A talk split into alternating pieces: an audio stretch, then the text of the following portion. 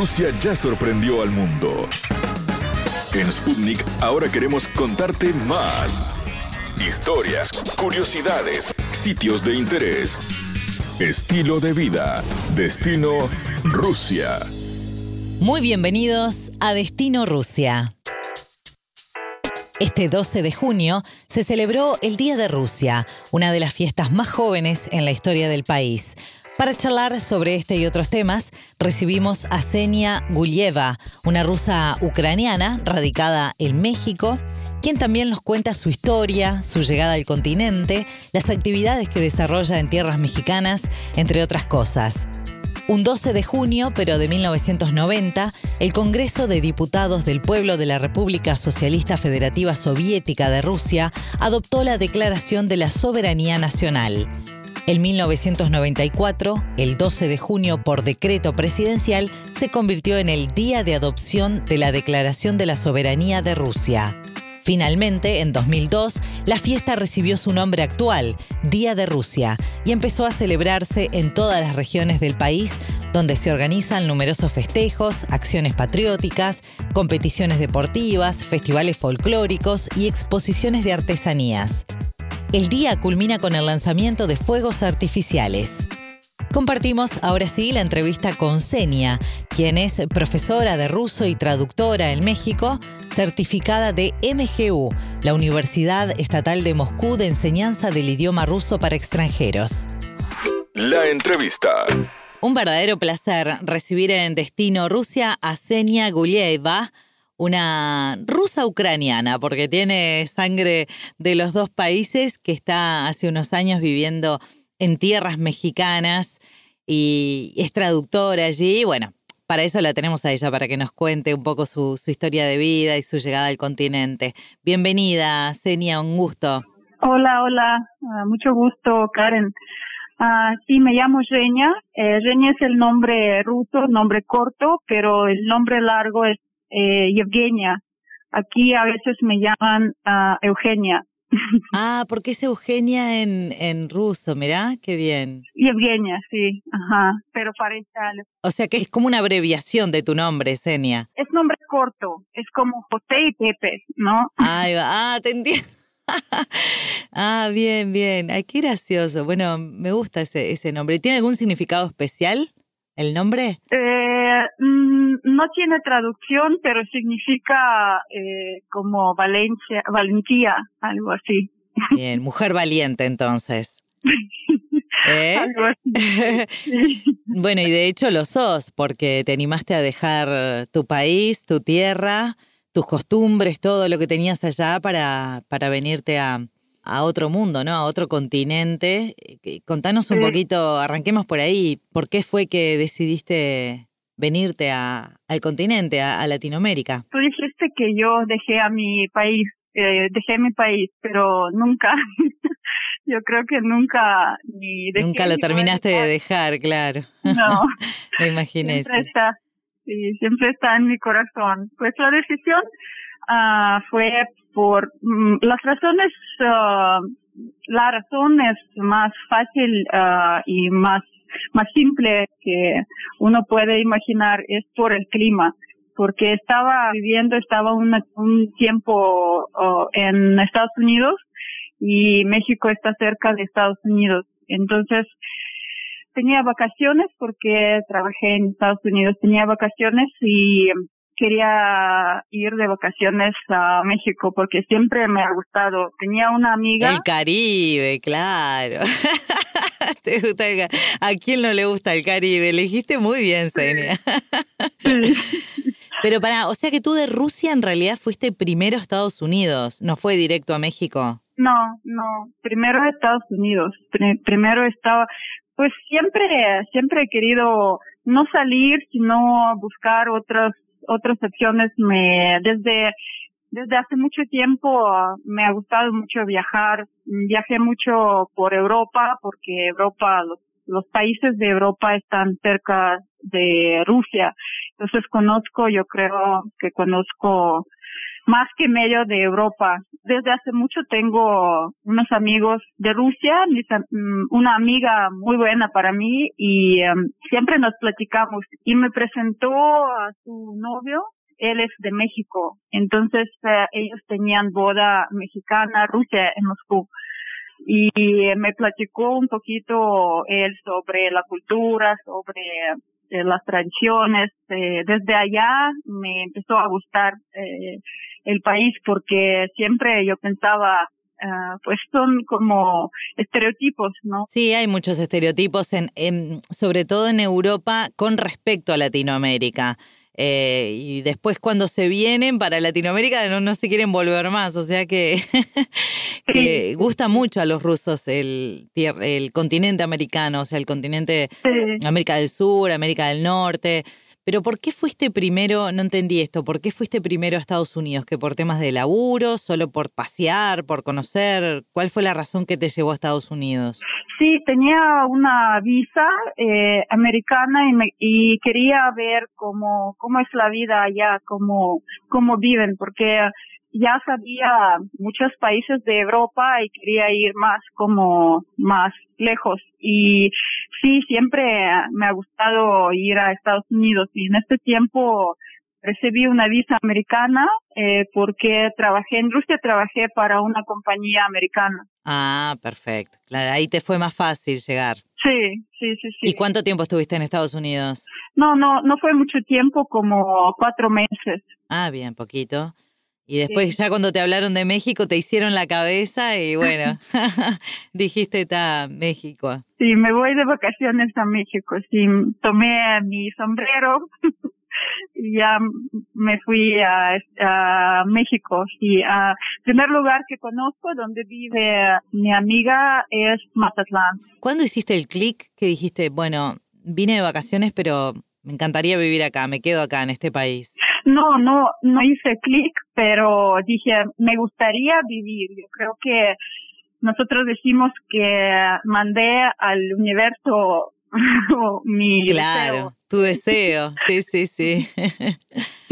y te lo cumplió. Eh, sí, eh, volví, de hecho volví a Estados Unidos desde después de las vacaciones y volví a Rusia porque eh, estuve en Seattle, estuve en Seattle y este regresé de Seattle, regresé a Moscú. Y em, en este viaje de mm, en Mazatlán conocí a, amor de mi vida. Ajá, bueno, había un detalle importante también ahí. Así que en México surgió el amor. sí. Y bueno, ahí te fue, ni que hablar que mucho más fácil decidir venirte del todo para Latinoamérica. Pues en aquel tiempo mi novio, bueno, mi conocido en aquel tiempo visité, visitó a Rusia porque le gustó mucho. Desde hace niño él sabía mucho de Rusia, pero sabía también, tenía muchos estereotipos de nosotros. Sí, pasa. que tomamos vodka, que bailamos eh, con osos y, este, tocamos. Que son muy, yo creo que el, el, estereotipo que más se utiliza o, que es más popular en Latinoamérica de, Rusia es justamente el tema de que son como muy fríos, ¿no? Sí, sí, sí. Sí, somos, yo creo que sí, eh, somos un poquito cerrados, no fríos, fríos, pero cuando cuando vemos uh, una persona que no no, no la conocemos, claro que no vamos a hablarle, por ejemplo, o vamos a sonreírle, porque en América Latina lo que veo es al revés, que ves una persona en una tienda o en la calle y le empiezas a sonreír y hablar y no sé qué, pero en Rusia no somos así, no somos tan abiertos eh, como en América Latina.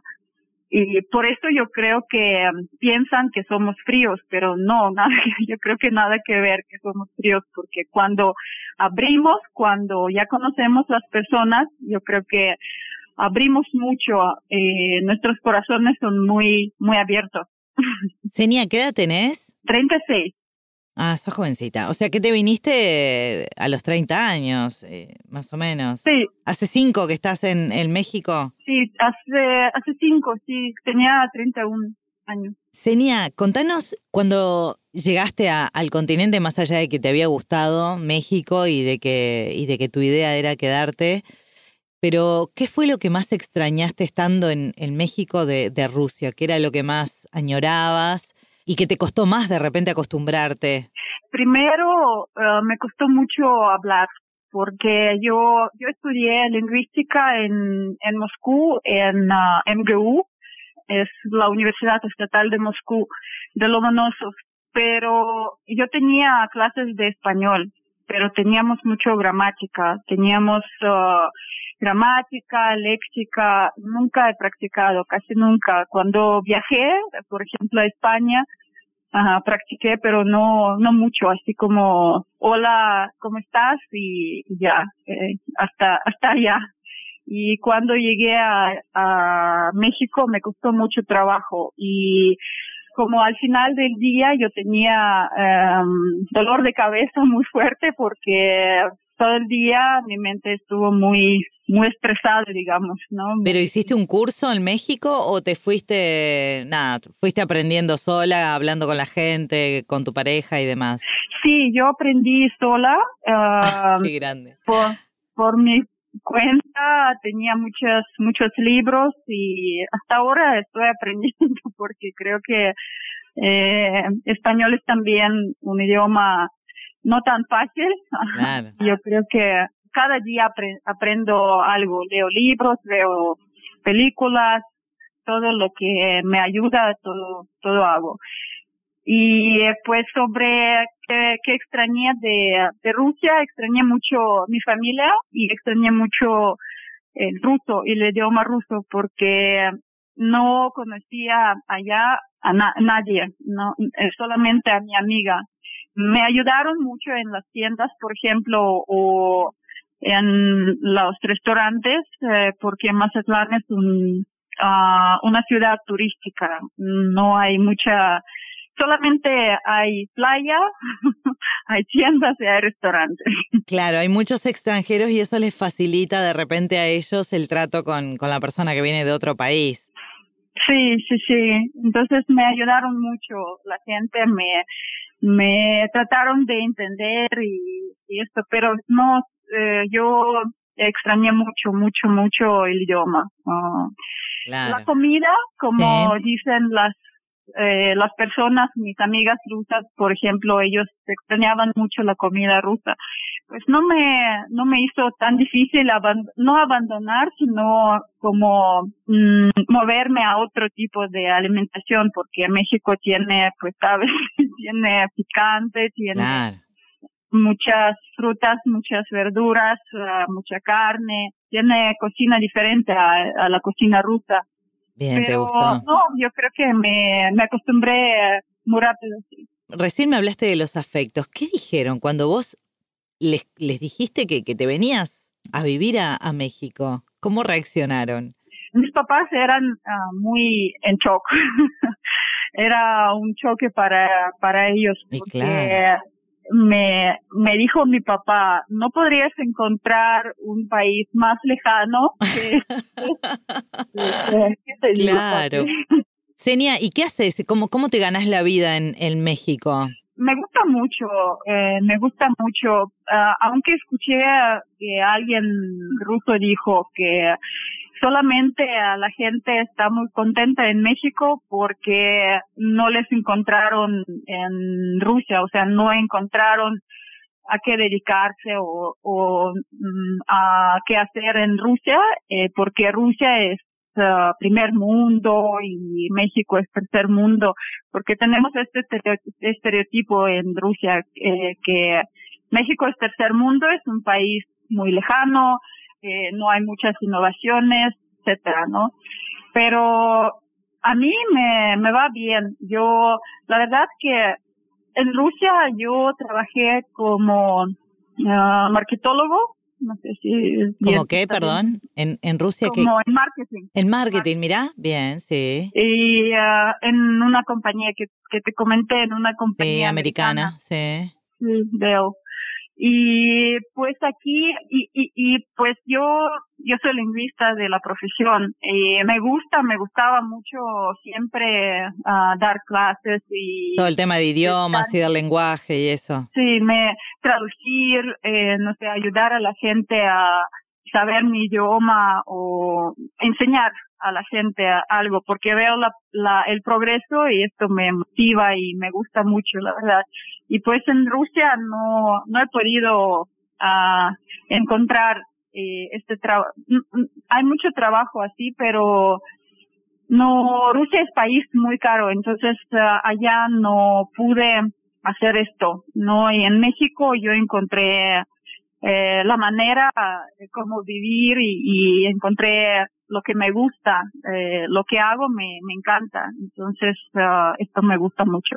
O sea que en México sí sos profesora, estás dando clases. Sí, sí, eh, doy clases, hago, hago traducciones. Sí, uh, ¿Clases de ruso o algún otro tipo de, de clases das también? No, de ruso, de ruso. Bien, así que en México estás dedicándote a lo que realmente te gusta, dando, dando clases, ser profesora. Sí. Bueno, buenísimo, un combo, un combo interesante. Das ruso y además haces traducciones. Y, pero ¿para qué haces traducciones? ¿Para libros o para un programa o? Eh, cuando había mundial y hice traducciones de uh, un pro, un programa de televisión. Mira y qué también, bien. uh, sí, también uh, unos artículos o también unas presentaciones que necesitan para presentar en Rusia o trabajo también con unas compañías que quieren traducir unos documentos o Claro. muchas muchas traducciones y muy diferentes. Buenísimo. Senia, ¿cómo intentás mantener, porque me dijiste, no lo tengo en, mi, en el corazón a mi país, eso me, me, da a entender a mí que vos buscas la forma de estar de alguna manera conectada con, con Rusia. ¿Cómo lo haces desde México? ¿De qué manera vos tratás de conectarte con tus raíces, con, con las tradiciones rusas? Sí, uh, aquí existe uh, una empresa que es como una empresa de la embajada, como una unión de los uh, compatriotas rusos. Claro, una comunidad rusa en México. Comunidad, sí, es una comunidad. Ajá. Eh, yo creo que en muchos países de Latinoamérica yo creo que sí. Ay, sí, existen un montón, sí, sí, sí. Sí, sí, sí, sí. Y hacen como unas, no sé, como unas compañías pequeñas ya registran y todo. Entonces aquí hay una compañía que yo entré, eh, se llama Rusactiv, la compañía y uh, hacemos con ellos, o sea, celebramos Día de la Victoria, celebramos uh, Día de Rusia, celebramos, no sé, Año Nuevo, hacemos unos conciertos para los niños de Año Nuevo porque es muy importante para nosotros, ¿no? Porque yo creo también, yo quiero también uh, dar todo a mi hijo lo que todo mi conocimiento que yo conozco de mi país porque no sé si en algún futuro él decide a ir a Rusia y vivir allá, eh, tiene que saber eh, esto, ¿no? Entonces. No, y está bueno también que tu hijo sepa dónde nació su mamá, ¿no? Eh, y cuál es la cultura de la que viene su mamá. Sí, sí, sí, sí. O sea que eh, vos lo, lo llevás a él, qué lindo, compartís con él esos encuentros que hacen en, en la comunidad rusa en México, o sea, lo, lo participás de los festejos y, y demás que hacen. Sí, eh, por ejemplo, te cuento sobre el Día de la Victoria, que era el 9 de mayo. Sí. Hicimos, uh, ahora sí, claro, hacemos todo online porque uh, es... uh, Claro, no se pueden juntar, no Sí, pueden no haber puede. reuniones ahora. Sí, exacto. Pero se juntan que, por ejemplo, ahí va para fechas especiales o hacen, este, cuando se podía, ¿no? Hacen comidas, bailes eh, típicos y demás. Sí, siempre hacemos como un bazar o un, una, una feria. Sí, en la feria eh, hay una, hay comida rusa porque hay algunos restaurantes en México que preparan y hay también uh, unos chicos que se dedican a esto, hacen la comida rusa. Senia, y tenés redes, ¿no? O sea, yo te encontré por Facebook, pero supongo que también tenés Instagram y tenés eh, canal de YouTube y, y demás. Para los que quieran seguirte, vamos a dejar los links de, cada una de tus redes, porque seguramente eh, Sputnik lo escuchan de todos lados de Latinoamérica, así que algún mexicano que quiera estudiar ruso te, te contacta por, por las redes. Tenés todas las redes, ¿no? Sí, sí, sí, tengo Instagram, tengo, tengo YouTube, mi proyecto nuevo, no, no tengo muchos seguidores, tengo como mil, yo creo. Tengo, sí, el Facebook, Escuela de Ruso Sheña, sí. En, en uh, Instagram yo pongo información sobre Rusia en español.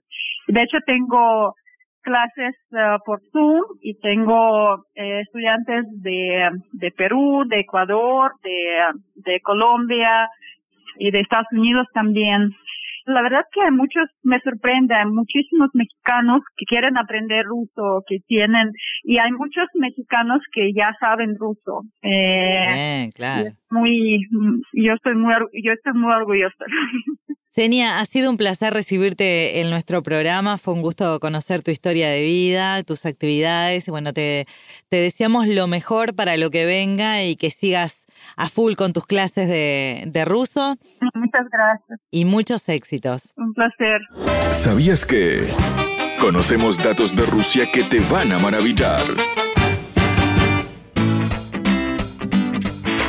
En este 2020, Rusia y México buscan mejorar sus relaciones diplomáticas y económicas a través de varias reuniones realizadas entre el canciller Marcelo Ebrard y su homólogo ruso Sergei Lavrov.